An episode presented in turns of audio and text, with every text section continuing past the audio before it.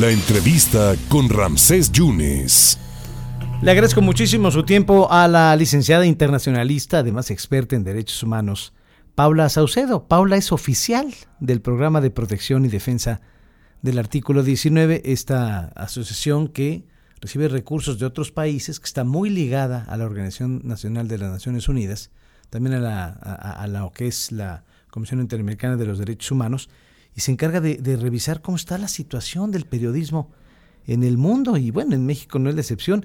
Y es que Paula, muy buenas tardes. El periodismo en nuestro país está en bajo amenaza constante. Es, es muy peligroso ejercer el periodismo en México. Creo que es lo más peligroso que hay en América, en América Latina. Paula, muchas gracias por la oportunidad. ¿Cómo está viendo esta, esta situación? Muchas gracias a ti, Ramses, por la, por la invitación.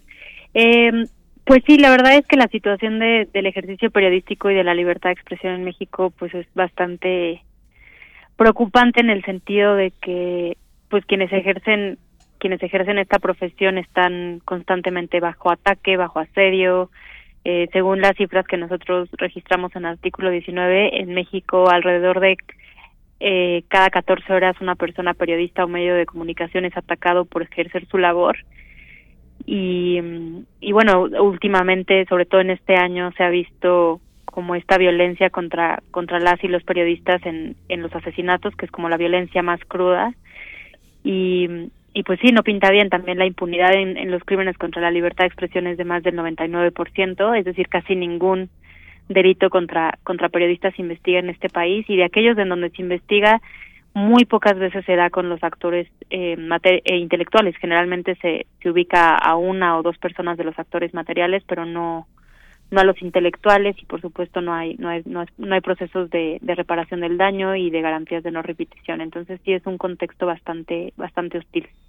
Qué porcentaje Paula hay eh, en cuanto a agresión a la prensa por por actos que tienen que ver con la corrupción pues alrededor de el 50% un poco más de en promedio anualmente de las de las agresiones que nosotros registramos alrededor del 50% de estas están vinculadas con la fuente informativa de corrupción y política, seguida de seguridad y justicia o la nota roja como como se le conoce en México. Entonces, justo no es no es que a la a la prensa se le agreda en México solo por porque sí, sino que justamente hay una hay un vínculo con las con las investigaciones que se hacen, con las eh, notas periodísticas, con, con pues sí, con los artículos que, que la prensa publica y que la mayoría de los, de los temas de corrupción pues reciben eh, pues una respuesta hostil, eh, violenta, entonces sí, está completamente vinculado a estas dos fuentes, la mayoría, y eso también tiene vínculo eh, el hecho de que la mayoría de los de los ataques contra la prensa son perpetrados por personas servidoras públicas. Es el mayor agresor de la prensa en México. Es decir, los malosos eh, van con un periodista y le dice, tú vas a publicar de mí o si tú publicas en contra de mí, tienes tu sentencia de muerte. Pues si no bien de sentencia de muerte, lo que sí es cierto es que no hay no hay un ejercicio periodístico libre en México. eh, hay siempre hay un hay un pues hay un miedo, por supuesto hay procesos de autocensura en el que en el que muchas periodistas y, muchos periodistas se la piensan dos veces antes de publicar, justamente porque hay una impunidad muy alto, entonces es muy barato agredir a la prensa en México porque no hay consecuencias, eh, porque la mayoría de las agresiones son perpetradas por el Estado y de aquellas que, que no son perpetradas por el Estado, el Estado también tiene una responsabilidad eh, en prevenirlas. Y el hecho de que se sigan cometiendo agresiones contra la prensa todos los días, pues también tiene que ver con las omisiones de las autoridades por investigar y por generar condiciones eh, de no repetición y no hasta el momento no no se ha hecho. Eh, Paula, artículo 19, ¿qué, ¿qué es lo que recibe? ¿Qué, ¿Cómo están catalogando ustedes a Veracruz, al estado de Veracruz? Pues mira, Veracruz es eh, desafortunadamente uno de los estados más violentos para, para la prensa en México.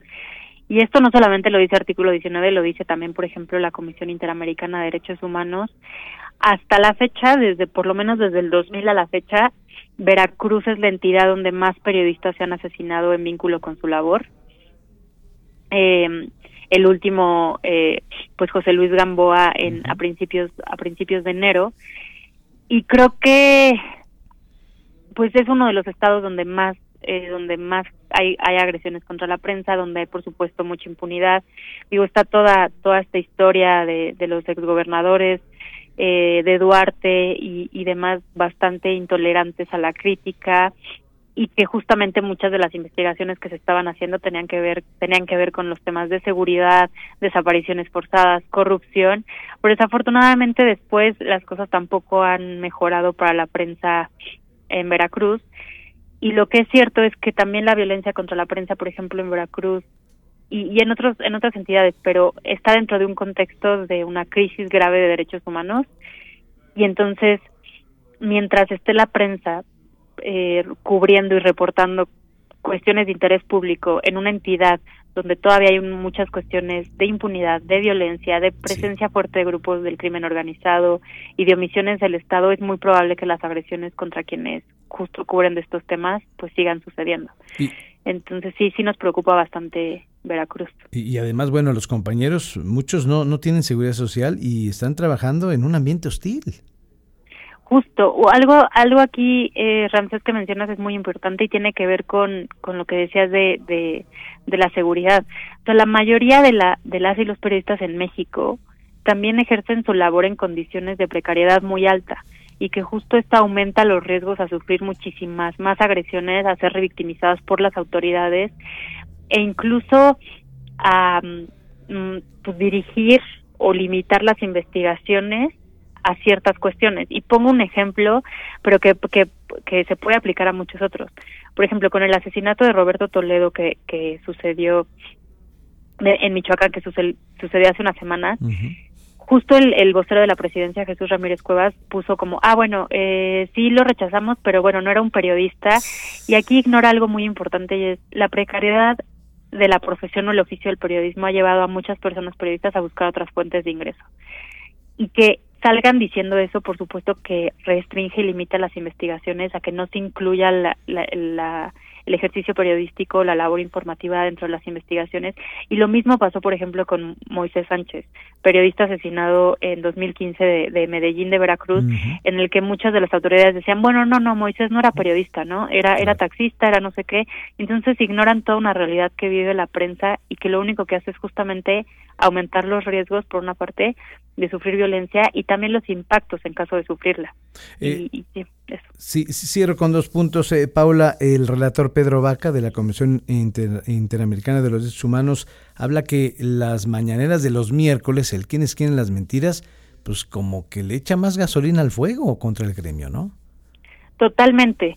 Eh, en un país eh, de entrada y, y, compartimos las mismas eh, declaraciones y, y pensares del, del, relator, el quién es quién por, por, sí solo ya es un ejercicio que pues que violenta los los los valores de las sociedades democráticas vulnera el flujo de información eh, debilita el, el el, robuste, el robustecimiento del debate público y lo que es aún peor es en un estado en el que se agrega la prensa cada 14 horas, el hecho de estigmatizarla pues, solamente aumenta los riesgos de la prensa a sufrir más violencia.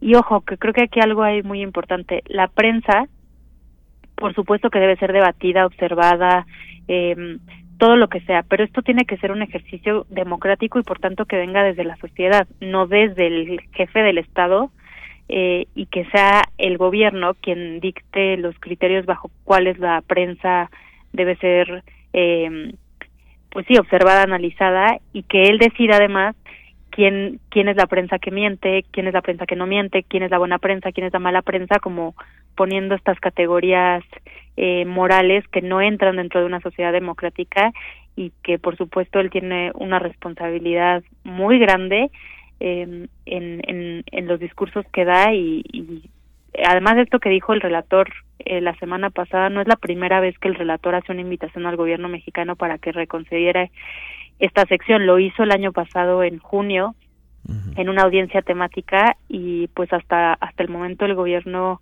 eh, federal no ha reconsiderado esta esta sección y es bastante peligroso porque hay otras personas servidoras públicas de los tres niveles de gobierno que están utilizando este mismo mecanismo de estigmatización para atacar a la prensa y es, es bastante grave.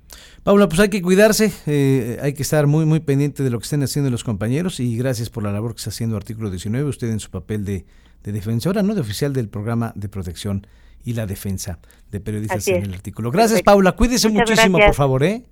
Gracias. Hasta luego. Gracias a Paula Saucedo. Pues sí, estamos a, nivel de un país de guerra.